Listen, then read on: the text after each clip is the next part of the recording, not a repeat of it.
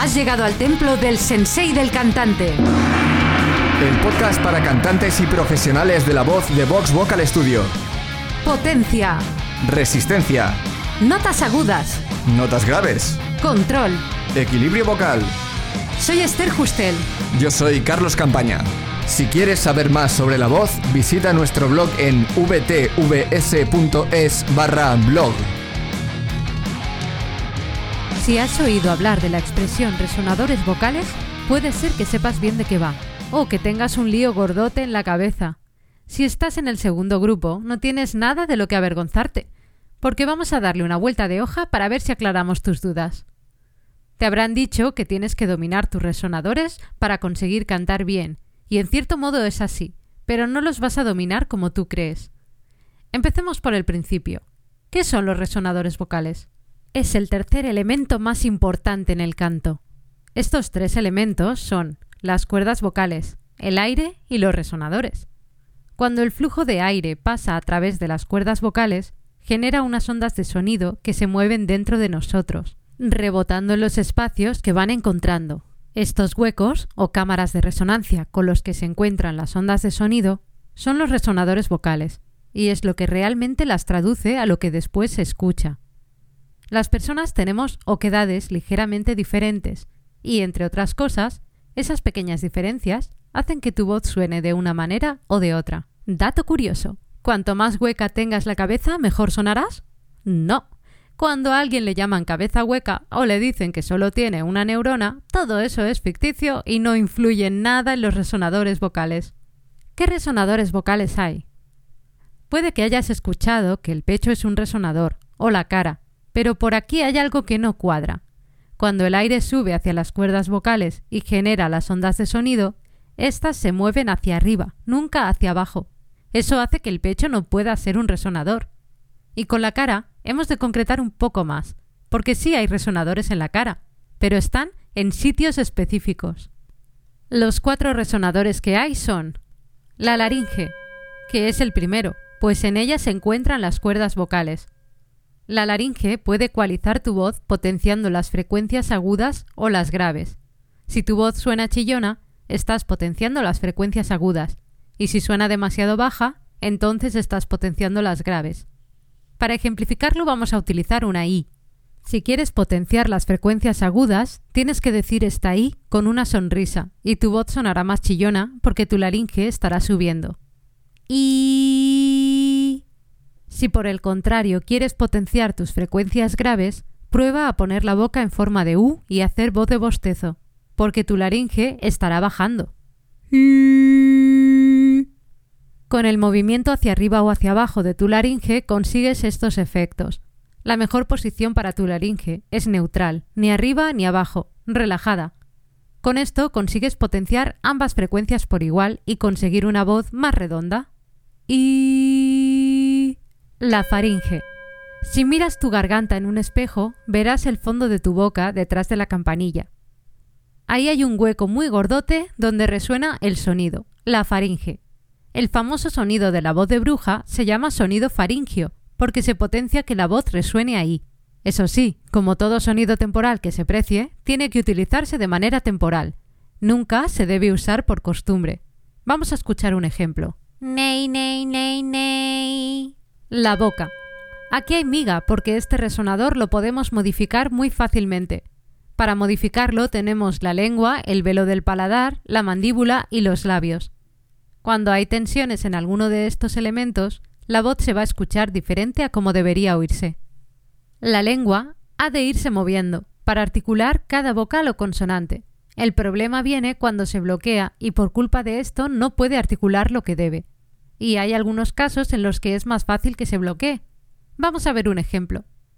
Si quieres decir la sílaba ga y encoges tu lengua hacia atrás, vas a encontrarte con que te cuesta mucho de pronunciar y hasta te ahogas. Por no decir que el sonido se va a apagar. Go, go. En cambio, si te aseguras de que la punta de la lengua esté en todo momento tocando los dientes de abajo por detrás, vas a sentir mucha más libertad y un sonido más claro. Ga, ga. El velo del paladar separa la cavidad de la boca y las fosas nasales. Junto con la lengua puede articular algunas consonantes. Si hay tensión en él, también va a cambiar el sonido de tu voz. Para las vocales españolas siempre está elevado, pero nunca de manera exagerada. Si lo elevas de manera exagerada, además de poder hacerte daño, el sonido que vas a obtener es un sonido más acampanado. ¡Oh! En cambio, si no lo elevas nada, tendrás un sonido más nasal.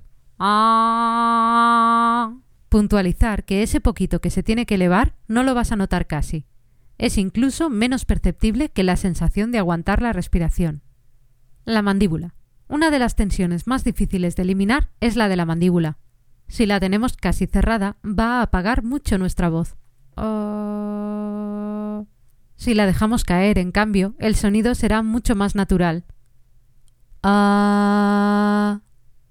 A no ser que estemos utilizando consonantes labiales, como la B, en cuyo caso mira cómo sonaría dejándola caer y no permitiendo que los labios se conecten entre sí.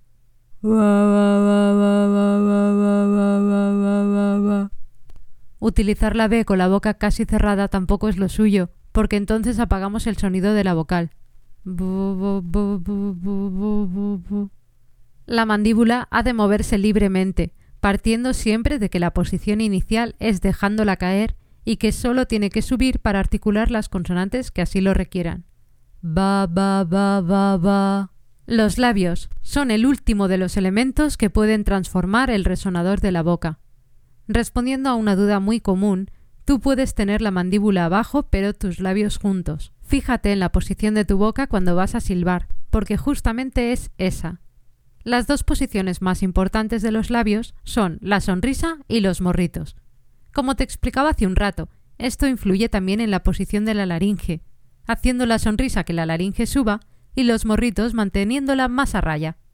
No se trata de poner ni sonrisa ni morritos, como siempre, buscamos un punto medio. Fíjate en cómo cambia una U si la empezamos con morritos y llevamos a una sonrisa.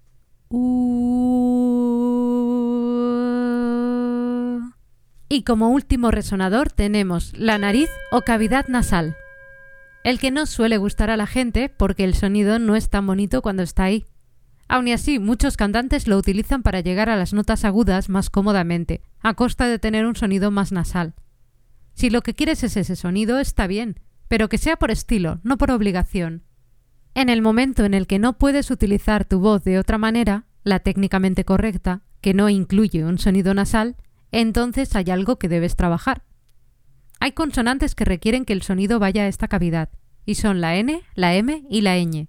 Para realizar estas consonantes, la cavidad de la boca se cierra, ya sea con la ayuda de los labios o de la lengua, y las ondas de sonido deben ir hacia la nariz, su otra vía hacia el exterior. Al ser esta cavidad más pequeña, el volumen de tu voz será menor que el que tendrías utilizando la boca. Fíjate en qué haces cuando quieres gritar. Abres bien la boca. Imagínate cómo sería gritar con la boca cerrada. Por eso los malos de las pelis le tapan la boca a sus víctimas, para que nadie les oiga gritar. ¿Qué debes evitar a toda costa? El peor enemigo de un cantante respecto a los resonadores vocales es querer controlarlos a la fuerza. Fíjate en que todo cuanto te he contado tiene su base en la relajación. Las ondas de sonido van a hacer el viaje correcto por tus resonadores a no ser que se lo impidas. Intentar manipular la laringe para que el sonido sea de una u otra manera. Intentar llevar el sonido aquí o allá. Todo eso hace que entren en juego elementos que no tienen que entrar. Y me dirás, entonces ¿cómo aprendo a usarlos? El primer paso es aprender a relajarlos.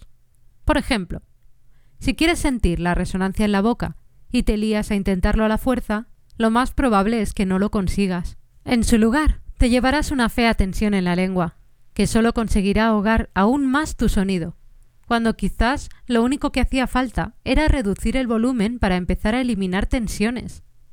Por si esto fuera poco, es posible que nunca consigas sentir la resonancia en la boca, sencillamente porque hay personas que no sienten la resonancia en ningún sitio. Hay personas que saben que lo están haciendo bien por el sonido que escuchan, no por dónde lo sienten. Si ese es tu caso, ya te puedes volver majareta intentándolo toda tu vida, que nunca lo conseguirás. No te agobies con eso y deja de manipular tu voz. Esa es la manera. Para acabar, te dejo con un truco infalible para saber si estás utilizando el resonador nasal cuando no toca. Has de utilizar una frase que no tenga consonantes nasales, ni M, ni N, ni ñ. Por ejemplo, Esther se va a la playa. Tapa tu nariz como si quisieras bucear y no supieras aguantar la respiración. Y di la frase. Si el sonido no cambia de tener la nariz tapada a destapada, significa que no estás utilizando el resonador nasal. Esther se va a la playa. Si cambia, entonces es que sí. Esther se va a la playa. Intenta practicar hasta que no suene diferente, y ahí habrás conseguido dejar de manipular algo. Te dejo que me voy a la playa. Y hasta aquí el episodio de hoy. Gracias por escucharnos. Si nos escuchas desde iTunes, haznos saber que te gusta nuestro podcast dejándonos tu reseña. Y si te ha gustado y quieres más, hazte fan del sensei. Únete a nuestra comunidad de cantantes para aprenderlo todo sobre la voz. Visita vtvs.es barra sensei-fan